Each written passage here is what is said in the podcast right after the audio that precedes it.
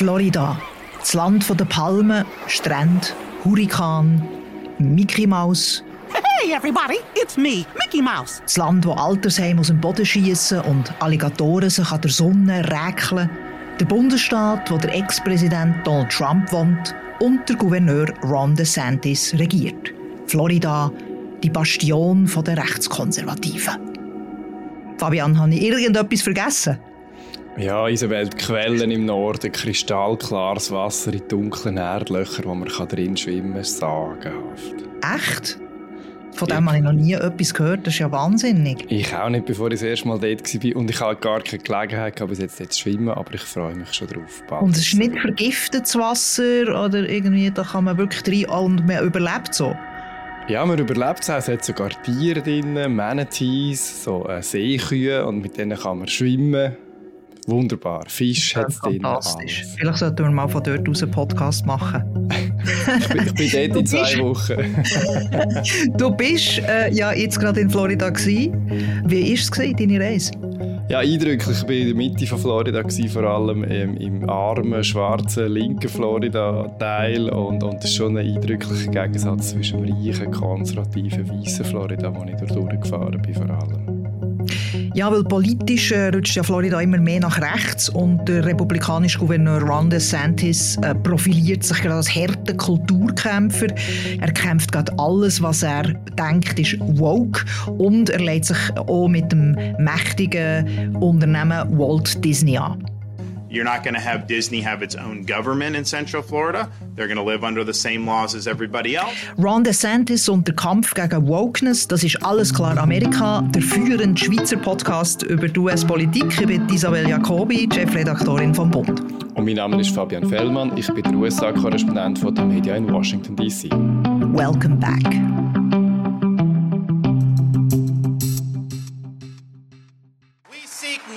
Normalcy, not philosophical lunacy.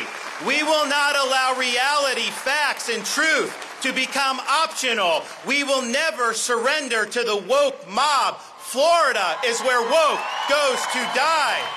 In Florida stirbt die Wokeness, hat der Ron DeSantis im Januar gesagt. Und er hat den Demokraten den Kampf äh, angekündigt. Und seit dann äh, geht man eigentlich davon aus, dass er Präsidentschaftskandidat wird sein, obwohl er offiziell noch nicht kandidiert hat. Fabian, was meint der Santis eigentlich mit Wokeness oder was ist sein Findbild? Ja, der Begriff kommt ja von dunkelhäutigen Aktivisten, ist angelehnt an Awake, Wach und heisst eigentlich, dass man versuchen rassistische Vorurteile und Diskriminierung zu erkennen. Und die Republikaner, der Ron DeSantis, haben das in einen Kampfbegriff umgemünzt. Gemeint ist mit dem alles, was außerhalb der Normvorstellungen von konservativen Amerikanern geht. Und zwar von konservativen weißen Amerikanern. Es geht da um mhm. Bewertung vom Rassismus in der Gesellschaft in den USA. Es geht um Geschlechterrollen, um Geschlechtergrenzen. Es geht um sexuelle Identitäten und es geht vor allem darum, wie über die Themen in den Schulen diskutiert und unterrichtet wird. Und also eigentlich ist es überhaupt nicht normal in einem so einem multikulturellen Bundesstaat wie Florida, dass all diese Themen dort sterben in meiner, meinen Augen. Mhm. Jetzt sind ja das nicht nur Parolen, oder? das sind nicht nur Diskussionen oder Polemik, sondern es geht hier wirklich um Gesetze, wo der Gouverneur und seine Parteifreunde im Parlament im Moment quasi reihenweise beschließen. Was sind das für Gesetze? Kannst du das mal eine Übersicht geben? Ja, angefangen jetzt mit einem so einem Stop-Woke-Gesetz und das ist vor allem ein Verbot gewesen, eine bestimmte Form von, von Rassismusdiskussion zu führen an Schulen und am Arbeitsplatz und hat Eltern und Angestellte das Recht gegen das zu klagen. Das Schlagwort ist da Critical Race Theory. Das ist äh, eigentlich ein intellektueller Analyserahmen, wo die Machtstrukturen in der Gesellschaft unter dem Aspekt von der Hautfarbe analysiert ja, das war irgendwie in den 80er Jahren, aber die Konservativen brauchen es ja heute einfach als Kampfbegriff, oder? Gegen Gleichstellungsmaßnahmen an Schulen zum Beispiel, also Förderung von dunkelhäutigen Menschen an Schulen, oder? Das ist ja um das, was es eigentlich geht, oder? Das ist das, was sie so aufregt. Genau, weil Critical Race Theory wird an der Schule eigentlich gar nicht gelehrt. Im DeSantis und den Konservativen geht es darum, dass man nicht allzu kritisch über Rassismusfragen diskutiert. Mhm. Äh, dazu passt, dass er zum Beispiel auch einen Schulkurs in afroamerikanischer Geschichte verboten hat in Florida Und dann gibt es noch eine Reihe andere Gesetze. Ähm, zum Beispiel gerade ist jetzt beschlossen worden, dass Kinder nicht dürfen an Drag-Shows teilnehmen wo Männer sich als Frauen verkleiden. Also Transgender und LGBTQ sind dann auch äh, Findbilder. Ja, genau. Am meisten Furore macht das Gesetz, wo der Unterricht über Sexualität und Geschlechtsidentität, genau über so LGBTQ-Themen, in der Primarschule einschränkt. Äh, das ist verboten jetzt im Unterricht in Florida bis zur dritten Klasse über das zu reden. Also es ist so bis acht, neunjährige Kinder und von den Kritikern wird das Gesetz auch Don't Say Gay Gesetz genannt. Also man soll in der Schule, Schule nicht mehr dürfen über Schwule reden. Und viele Schulbezirke haben ja jetzt äh, als Reaktion auf die Gesetze Bücher verboten, oder? Also zum Beispiel der berühmte Roman von der Margaret Atwood, Handmaid's Tale. Ja, genau. Und es ist, äh, das Gesetz, das sie sich darauf berufen, hat sehr unklare Regeln drin. Also Lehrer machen sich strafbar, wenn sie sich falsch verhalten. Die Eltern können klagen dagegen. Es ist nicht so ganz klar, nach welchen Kriterien. Und die Folge davon ist, dass im Zweifelsfall Lehrer und Bibliotheken Bücher einfach nicht mehr anbieten und aus dem Schulzimmer oder der Bibliothek sogar entfernen. Und der ja, Kulturkampf oder ja, der Kulturkampf, der an den Schulen jetzt schon länger abgeht, der springt jetzt über auf die Wirtschaft. Und das ist eigentlich das Erstaunliche. Äh, die Republikaner gelten ja als Wirtschaftspartei, sie so gewesen, sehr, sehr lang. Aber jetzt werden US-Unternehmen und auch die Finanzindustrie äh, in den Kulturkampf hineingezogen. Gestern hat der äh, Gouverneur Ron DeSantis ein umfassendes Anti-ESG-Gesetz unterschrieben. Um was geht es da? Ja, ESG steht für Environmental, Social and Corporate Governance. Ähm, und das übersetzt man am besten so ein bisschen mit nachhaltigen Investitionskriterien für Umwelt, Gesellschaft und gute Unternehmensführung. Das kennt man auch in Europa.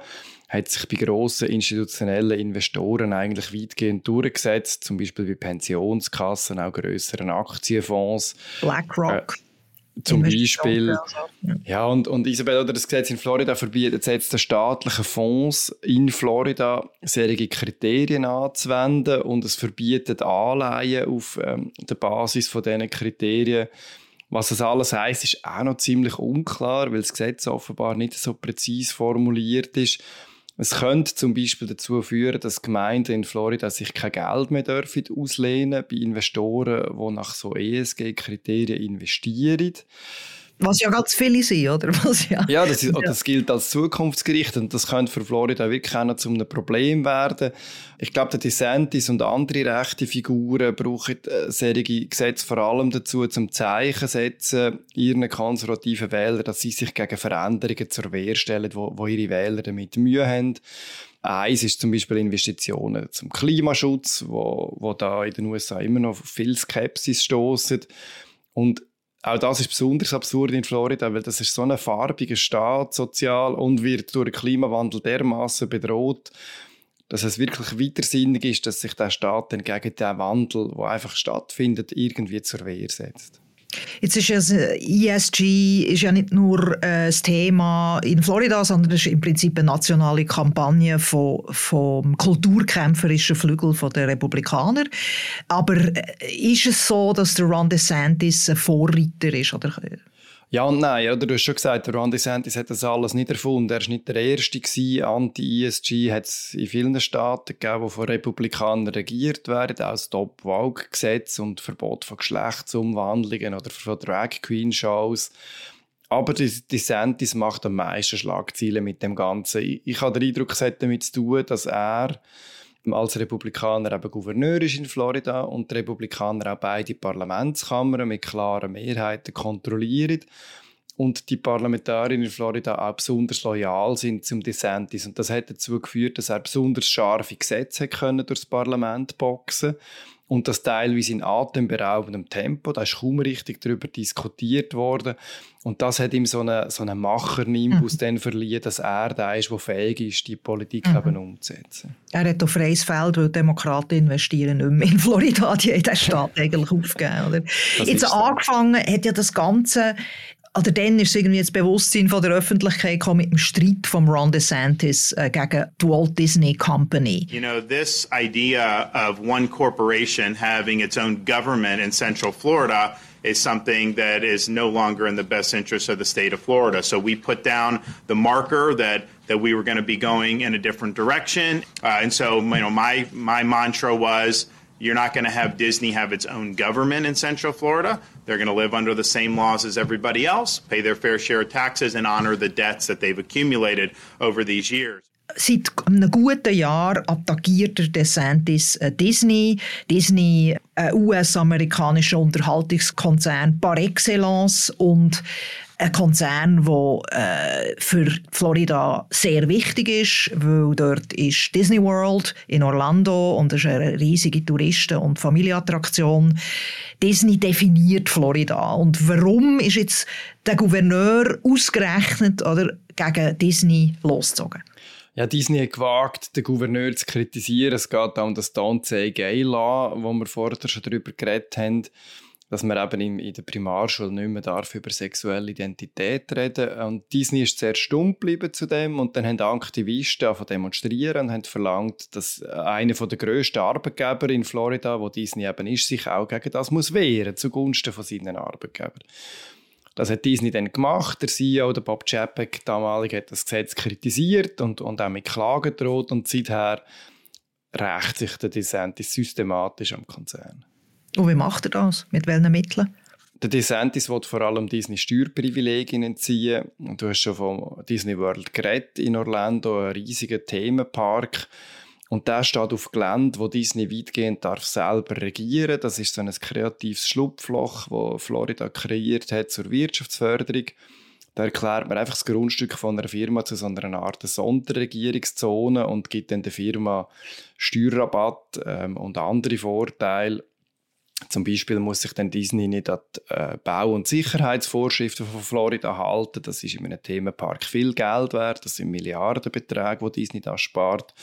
Und die DeSantis droht jetzt Disney damit, das wegzunehmen. Und er hat sich das ausgesucht, weil die Sonderprivilegien für Firmen äh, nicht nur bei den Republikanern so ein bisschen skeptisch angeschaut werden, sondern eben auch bei Demokraten. Ist, man kann da durchaus ja auch Fragen dazu stellen. Und er ist offenbar der Ansicht, dass er sich mit dem Thema als Vorkämpfer von der einfachen Leute positionieren gegen das Big Business gegen die böse grosse Wirtschaft. Ja. Vielleicht hat er das Gefühl, er hätte ein einfaches Spiel mit Disney, aber das ist nicht so. Disney äh, äh, lässt sich da nicht einfach so einschüchtern und hat geklagt gegen DeSantis und der hat wieder gegen Disney geklagt. Also das ist ein Konflikt, der noch lange wird dauern.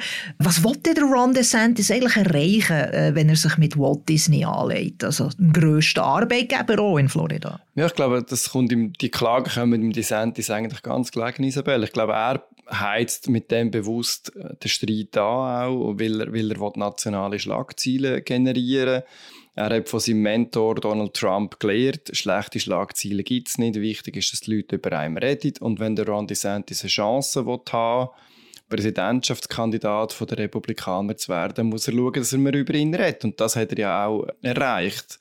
Und gleichzeitig wollte DeSantis den Trump beerben. Er ähm, geht in eine ähnliche Richtung wie der Trump mit so einem Wirtschaftspopulismus, eben, wo er sich als Vorkämpfer von den einfachen Leuten positioniert. Der Trump hat ja auch die Verlierer von der Globalisierung als Wähler Segment entdeckt, vor allem Weisse im ländlichen Raum, im Rust Belt. Und wie der Donald Trump schimpft die DeSantis jetzt mhm. über Big Business, über Globalisierung, über die alte Garde der Republikaner. Mhm. Ja, aber der Trump, irgendwie etwas stimmt dort nicht. Oder? Der Trump hat ja eine Allianz gebaut, wenigstens 2016, wo er gewählt ist, wo er die Arbeiterschaft geholt, und zwar über Parteigrenzen raus. Oder? Aber der Ron DeSantis spaltet jetzt die Wirtschaft, die Unternehmen. Und das ist ja irgendwie, kann die Strategie Erfolg haben. Ja, da gibt es zwei Antworten darauf, ob die Strategie Erfolg hat, bezweifle ich ein bisschen. Aber man muss schon sehen, der Trump hat die Wirtschaft auch gespalten. Er hat auch gegen Big Business gewettert, hat gegen Globalisierung geschimpft, hat Freihandelsabkommen kündigen weil die nicht gut sind für amerikanische Arbeiter, mehr Kampf gegen China. Das hat alles die Wirtschaft gespalten und er hat mit dem können Erfolg haben. Ob das ihm DeSantis jetzt auch gelingt, ist ein bisschen fraglich. Oder mich dunkt, er, ihm gelingt es mehr, so ein bisschen ältere, verärgerte Senioren auf seine Seite zu ziehen, die, die mit der sozialen Umwälzung im Land Mühe haben. Ob er es auch schafft, die Arbeiterschaft auf seine Seite zu bringen, bin ich bis jetzt nicht so sicher. Eigentlich hat er ein gutes Gespür dafür, was die Leute umtreibt. Aber mit Disney ein Teil ähm, der Leute. ja. Ein Teil der Leute umtreibt, ja, muss man gut, gut ja. präzisierst. Also, mit, ich glaube, mit Disney droht er eher auf die Nase zu fallen, weil die Culture Wars gegen Firmen, die gibt es schon seit einem Zeitchen, die ermüden die Leute, es ist mhm. ein bisschen vorbei, in der Regel gelingt es nicht. Und Disney ist viel zu groß, viel zu beliebt bei der Bevölkerung. Zehntausende Familien fliegen jedes Jahr nach Florida, um in das Disney World zu gehen. Ich habe den Eindruck, er spekuliert darauf, dass Disney irgendwann einlenkt, äh, zum Schaden vom Aktienkurs abzuwenden, weil sie nicht einfach wegziehen können. Oder Themenparks, die sind gebaut in Florida, das sind Milliardeninvestitionen, die Disney muss schützen. Das ist nicht eine Briefkastenfirma, die einfach an einen anderen Ort hingeht. Mhm. Mhm. Aber es ist, ja, hat auch eine gewisse Leverage in, in, in Florida natürlich, also eben als grösster Arbeitgeber. Ähm, Gibt es denn ein Beispiel, wo die rechtskonservativen Kulturkämpfer erfolgreich waren bei Unternehmen? Ja, es hat eine Aktion gegen das Bier Bud Light. Das ist so ein Lichtbier. Und die haben eine Werbeaktion gemacht mit der Trans-Influencerin Dylan Malveny. This month I celebrated my day 365 of womanhood, and Bud Light sent me possibly the best gift ever, a can with my face on it. Und auf das haben die Konservativen unglaublich hässig reagiert. Also viral gegangen ist ein Video vom rechten Musiker Kid Rock. Grandpa is feeling a little frisky today. Let me uh, say something to all you and be as clear and concise as possible.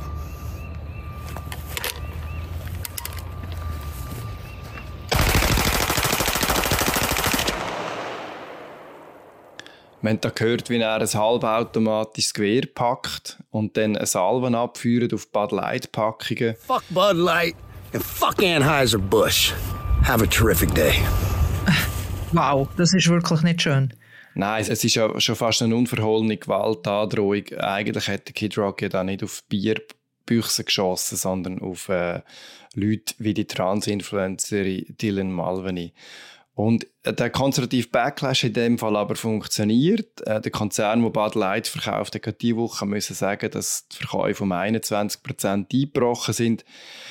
Sollte man aber nicht überbewerten. Meistens funktioniert solche rechte Boykott nicht. Da hat es auch damit zu tun, dass äh, die Firma dahinter schlecht reagiert und am Schluss auch die LGBTQ-Community nicht mehr einverstanden war mit dem, was der Konzern macht. Also es ist, es ist irgendwie schon noch verrückt, oder? Äh, früher haben ja die Republikaner auch in meinen solche Töne geschwungen. Also ein kulturkämpferischer äh, Anteil war immer im Wahlkampf. Aber irgendwie haben sie es dann nicht so ganz gemeint, oder? Und das Mal hat man irgendwie das Gefühl, sie meinen es wirklich, oder? Der Ron DeSantis zum Beispiel meint das wirklich, oder? Und tut das gesetzlich auch durchsetzen und geht eben gegen Unternehmen vor. Aber ich, wirklich nochmal die Frage, oder? kann das äh, die Republikaner wirklich äh, zum Sieg führen? Weil ich meine, sie ver verfolgen eigentlich einen antikapitalistischen Kurs, oder? Sie, sie tun Wert vernichten, wenn sie von Unternehmen verlangen, dass sie sich für eine politische Partei im Prinzip müssen entscheiden, oder? Ist das nicht ein kompletter Irrweg?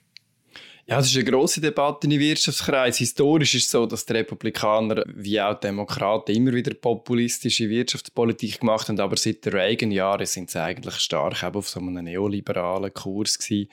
Und, und es gibt dann Serien, die halt sagen, identitäre Politik ist das, was die Republikaner im Moment machen müssen, zum Wählerstimmen holen und zum Wahlen gewinnen. Und, und dass die Republikaner eben dann gleich letztlich die bessere Partei sind für die Wirtschaft, weil sie die Steuern senken. Und ähm, der Trump hat das auch schon so gemacht. Und die Republikaner scheinen ein bisschen darauf zu setzen, dass die Wirtschaft ohnehin niemand mit der Politik so richtig vertraut. Und dann unter dem Strich von der Republikaner doch noch die besseren Bedingungen erwartet.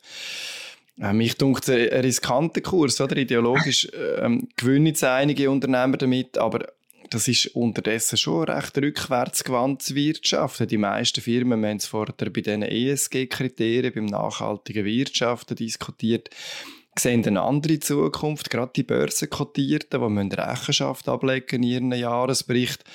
Und es gibt schon auch einen Grund, warum die Demokraten mehr Spendengeld sammeln regelmäßig jetzt als Republikaner, gerade auch aus der Wirtschaft. Weil, ja, genau, schadet sich selber der DeSantis denn nicht, oder mit seinen Präsidentschaftsambitionen?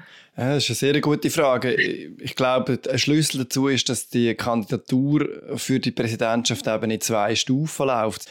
Als erstes muss der DeSantis ja probieren, sich die Nomination von der Republikanischen Partei zu sichern. Und das heißt, er muss die republikanische Basis gewinnen, die eben identitäre Gedanken hat. Und dafür muss er auffallen neben Trump, der sonst einfach alle Aufmerksamkeit auf sich zieht.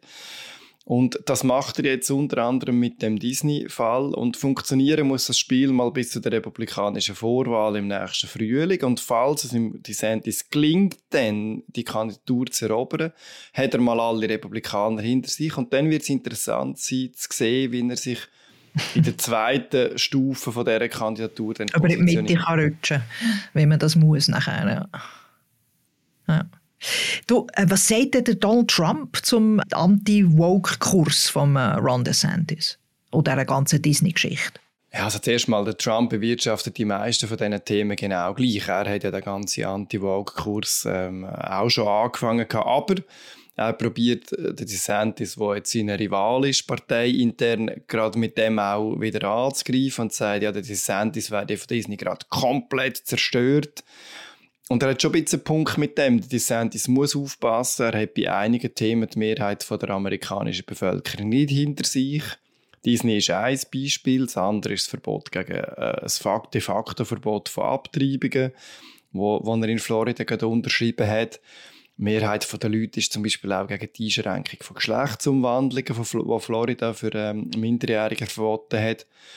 Aber die DeSantis halten es offenbar im Moment für erfolgversprechend, auf diesen Themen umzuhacken. Und äh, er ist da dabei einfach Teil von der nationalen republikanischen Partei, die sich bei mehreren von diesen Themen komplett verrennt hat und an der grossen Mehrheit von der Bevölkerung vorbei politisiert. Mhm. Das hat ihn aber schon bei den Zwischenwahlen, bei den letzten Problemen gemacht und ich ja. bin überzeugt, dass er das auch 2024 wird Problem bereiten. Wir werden es sehen, wir werden es sehen.